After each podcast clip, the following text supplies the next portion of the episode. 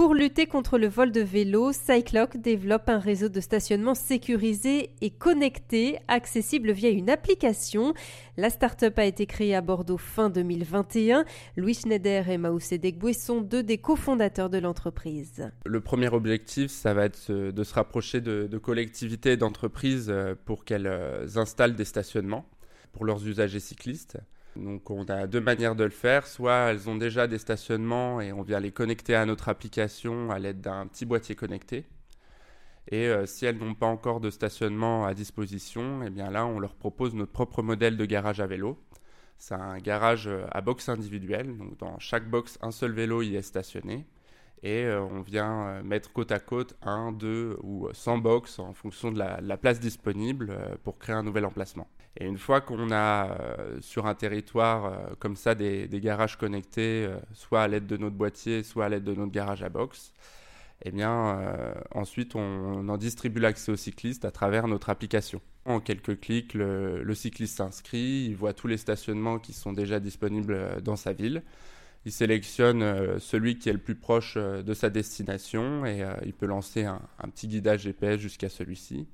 Et une fois qu'il est arrivé à proximité, il déverrouille la porte depuis l'appli et il peut venir stationner euh, comme ça de manière simple et sécurisée son vélo. L'idée du boîtier pour les garages existants, Louis Schneider nous l'explique. Quand on a fait un peu le, bilan de ce qui existait déjà et de ce qui avait déjà été mis en place par les collectivités notamment, on s'est rendu compte qu'il y avait quand même déjà euh, des beaux garages collectifs mis en place par les régies de transport en commun et parfois les communes.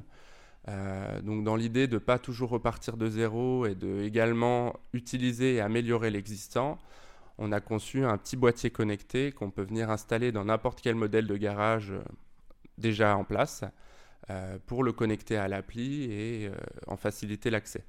Parce que tous ces modèles de stationnement préexistants, aujourd'hui, sont jugés assez peu pratiques par les cyclistes parce que parfois euh, il faut utiliser une clé mécanique pour y accéder. Euh, à un autre endroit, ce sera grâce à une, carte NFC, euh, soit de transport en commun ou alors celle d'une entreprise. Et donc voilà, dans l'idée de connecter l'existant et d'uniformiser un peu les moyens d'accès à, ces différents stationnements, on a mis en place ce boîtier voilà, qui permet de digitaliser les stationnements existants. C'est ce qu'on appelle l'Internet des objets. Est-ce qu'on.